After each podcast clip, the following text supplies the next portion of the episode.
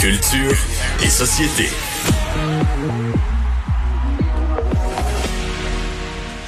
Alors, on est de retour avec Anaïs. Euh, bonjour. Allô. Alors, du nouveau pour CeeLo Green. Eh ben oui, ça vient tout juste euh, d'apparaître sur les, les médias sociaux. Je suis allée quand tu me voir. dis CeeLo Green, je pense juste à son, ben, son personnage, c'était lui-même, je veux dire, à de- les- le début, début de The Voice aux En États-Unis. 2011 jusqu'en 2014, il a été coach à The Voice. Mais Il était trop un drôle, là. personnage, honnêtement. Puis je veux dire, il est tellement imposant, tu peux pas, tu peux pas le manquer, ce gars-là. Puis en même temps, il est tellement sympathique. Je veux dire, oui, effectivement, là, c'est un personnage en soi qui a une voix euh, relativement particulière. Et là, c'est ça, CeeLo Green, on l'a euh, connu tout d'abord avec la formation Knorr, euh, Knorrs Barkley. A la misère à dire ça, moi. Euh, Crazy, gros hit. Et là, en 2010, il a décidé d'offrir son premier euh, hit solo, qui dans les radios commerciales a été ben, commercialisé sous le nom de Forget You, mais le vrai titre qu'on retrouve un peu partout, c'est la version F-U-C-K You, qui est le vrai titre Oh, de la bien, chanson. ça. Ça, c'est pas bien, Mario. Donc, Mais c'est la raison pour là. laquelle il a décidé de changer ça pour Forget You,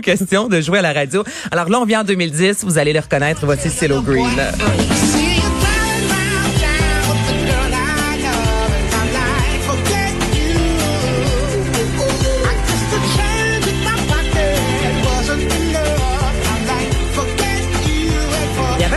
Soul, mais beaucoup, de pop. Tu sais, on a envie de danser sur cette, euh, cette chanson-là. Et là, il est de retour, euh, Mario, avec un nouvel album euh, qui s'intitule Still Green is Thomas Calloway, qui est son vrai nom en fait, qui a été produit par la gang des Black Keys. Il a enregistré Donc, il- son titre d'album, c'est... son nom. Se dire que ton pseudonyme, c'est ton nom. Ben, au même titre que Beyoncé l'a fait également avec un album à un certain moment, là, pour vraiment dire. Miss Carter, en étant en couple avec Jay-Z. Et cet son nouvel album a été enregistré à Nashville. On parle d'un essai aux accents gospel. On est complètement ailleurs, mais j'aime ça. En voici Lead Me.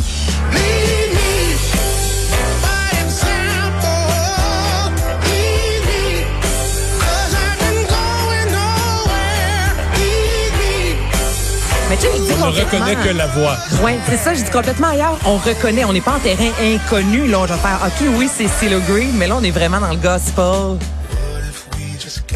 Toi qui pêches, là, Mario, là. Ah oui. Tu reviens de la pêche, là, que le soleil se couche sur le quai. Là, t'as un petit verre qui t'attend. On, on, Non, le petit on verre, il est quelque dans- chose. le petit verre, il est dans- À cette heure-là, le petit verre, il roule dans le fond, il roule dans le fond de la chaloupe vide, là. C'est une canette vide, là. Non, mais il y a quelque chose là au niveau de l'émotion. C'est bon, ça donne envie de prendre le temps, de s'asseoir, de relaxer. Euh, chose qu'on a fait beaucoup durant la COVID. Oui, oui, oui, oui. c'est une chanson qui va bien. Alors, c'est son nouvel extrait, Lead Me. Alors, euh, des artistes qui demandent une réforme de la police Ouais. de New York. En fait, un peu partout aux États-Unis, il y a des artistes qui euh, se sont fait entendre euh, dans le cadre de toute cette lutte au racisme. Ouais, et là il y a une grosse lettre ouverte en fait qui a été adressée au gouverneur de New York qui a été publiée hier, soit le 8 juin, et on demande en fait le, retrait de la loi 50-A qui empêche de rendre public les dossiers personnels et disciplinaires des membres de la police et des pompiers. Là, je vous rappelle que Derek Chauvin avait plus de 18 plaintes à son actif au moment où il a littéralement enlevé la vie à George Floyd. Donc c'est la raison pour laquelle de nombreux artistes dont Rihanna, Billie Eilish, Billy Armstrong, le chanteur euh, des euh, euh, Billy Joe Armstrong. Ah, Regarde-moi pas. Voyons donc. Je le sais en plus c'est qui, mais Green Day, merci, Bon, bonsoir. ah, voilà, oui, Blondie, David Guetta, Jack Johnson, donc plusieurs artistes. Ils sont tous des. New-Yorkais? Oui. OK. Ouais, ben je pense que oui, il me semble que oui. Donc c'est la raison pour laquelle on fait, selon moi, on fait la demande là, au gouverneur de New York, mais ils se sont fait entendre hier dans cette lettre ouverte. Deux manchettes qui concernent l'humour chez nous. Oui, Mariana Mazza, si vous aviez des billets pour aller voir euh, son spectacle, parce que là, je vous rappelle qu'il y avait le spectacle Impoli, son One Woman Show qui devait sortir officiellement le 6 octobre prochain, environ 100 dates. Ensuite, il y avait le spectacle Police, on en avait jasé, encore 100 dates. Donc, elle voulait plus, elle, faire le même spectacle euh, à 350 reprises. Se disant, Mané, ça devient un peu plate, donc j'ai envie euh, de me challenger en bon euh, québécois. Et là, ça a été officiellement annoncé, je vous dirais, il y a peut-être trois heures sur euh, sa page Facebook disant le report euh, de son spectacle est obligatoire parce qu'habituellement, elle serait en rodage présentement. Pour les humoristes, c'est super important le rodage. C'est là qu'ils voient justement à quel point tel euh, gag fonctionne, ce qui fonctionne un peu moins. Oui, faut que les gens risent. gens. faut que les gens risent. le, le, le riz. tu testes pas ça? Parce que ça, c'est rien de plus traite. Une joke que toi, tu te trouves vraiment Ben, ben, drôle. drôle chez vous. Toi, là, tu te trouves, c'est une de tes meilleures. Puis trois soirs de suite, les gens sont comme la face longue, les sourcils en point d'interrogation. C'est quoi comme Non, c'est ça, comme ça marche pas, là. Les artistes vont de plus en plus vraiment à, leur- à la rencontre de leur euh, public. Au début du mois de janvier, j'ai rencontré Phil Roy dans un petit bar là, sur la plaza Saint-Hubert. Lui il arrivait avec euh, son carton là, et les jokes qu'il voulait faire durant la soirée. Et là, à la fin du spectacle, il prenait au moins une heure avec les fans pour jaser. OK, qu'est-ce que vous avez aimé? Est-ce que vous auriez commencé par ça? Est-ce que vous termineriez Ah oui, par il- tel? Vraiment, là, lui, là, il allait tant Il n'y a pas juste aux réactions euh, de spontanées. sa blonde et de sa mère parce que ça, c'est sûr que les deux trouvent même euh, bon. Moi, j'ai j'ai fait beaucoup de discours énormément dans ma vie. J'ai fait quelques fois toutes sortes d'affaires liées à l'humour. Tu le sais tout de suite, là. Je veux dire, tu le sais tout de suite quand ça marche ou ça marche pas. Puis on euh, sait que c'est la virgule. Ouais. Des fois, la salle est vraiment réceptive. D'autres fois, t'arrives puis je pense que tu le sens. Ça t'est sûrement arrivé, ça, d'arriver dans la Ouais. salle puis faire en partant. Mais il y a une et partie- les gens sont fermés. Oui. Mais il y a une partie qui est musicale, c'est-à-dire qu'une fin de phrase, mais c'est aussi vrai pour un discours politique. euh, Mais tu sais, une fin, de, une fin de phrase avec les mêmes mots, là, si t'as pas la bonne musicalité, t'arrives pas que le bon ta, ta, ta, ta, ta, ta, tu sais, la- qui fait que la joke, elle tombe, là. tu fais juste le rater, puis à la moitié moins, c'est fou, mais à la moitié moins drôle. C'est vrai, les vrais bons, là, c'est que non seulement le contenu est drôle, l'image, tu vois une image dans ta tête, tout ça, mais la musicalité de la fin de la Ah, phrase, ça rentre au, c'est chirurgical, ça rentre au poste, puis la syllabe drôle est appuyée, tu sais, là, c'est vrai qu'une fois qu'il le dit, là, tout le monde est plié en deux. Là, ça part. Ben là, c'est pour ça. Donc, Mariana Mazza, qui ne peut présentement Bon, rodder ben, spectacle, a fait, j'aurais pas le ça. Donc, on reporte ça en 2021. Elle dit que ce sont les billetteries qui vont appeler euh, ceux qui possèdent des billets présentement pour euh, savoir les dates exactes où euh, vous pourrez l'avoir en spectacle. un festival? Le festival, on en a jasé, Festival d'humour euh, fauve, qui sera animé par Mehdi Boussaïdan. Donc, on est dans sa voiture et là, on sait exactement, depuis midi, on peut acheter des billets. On nous a dévoilé officiellement la programmation complète avec des Yannick de Martineau, Eddie King, Les Grandes Crues, Jean-François Mercier, Christine Morancy.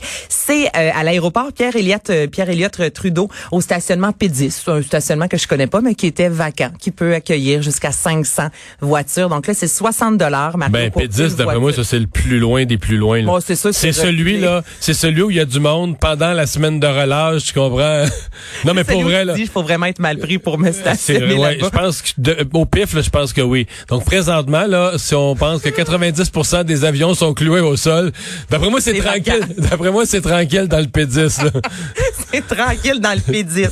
Mais là, ça va barder dans le P10. Bon, Au début, juillet, c'est 60 dollars pour euh, une voiture incluant deux personnes qui habitent sous le même toit. Et là tu me parles de ce qui est un mystère pour moi là. Oh, je suis plus capable. Non, Mais moi, j'ai, j'ai pas tant, euh, contrairement à Benoît Dutrisac le matin et Alex, qui ont t'as pas tant aimé Tiger King. Tiger King là, dans un court laps de temps.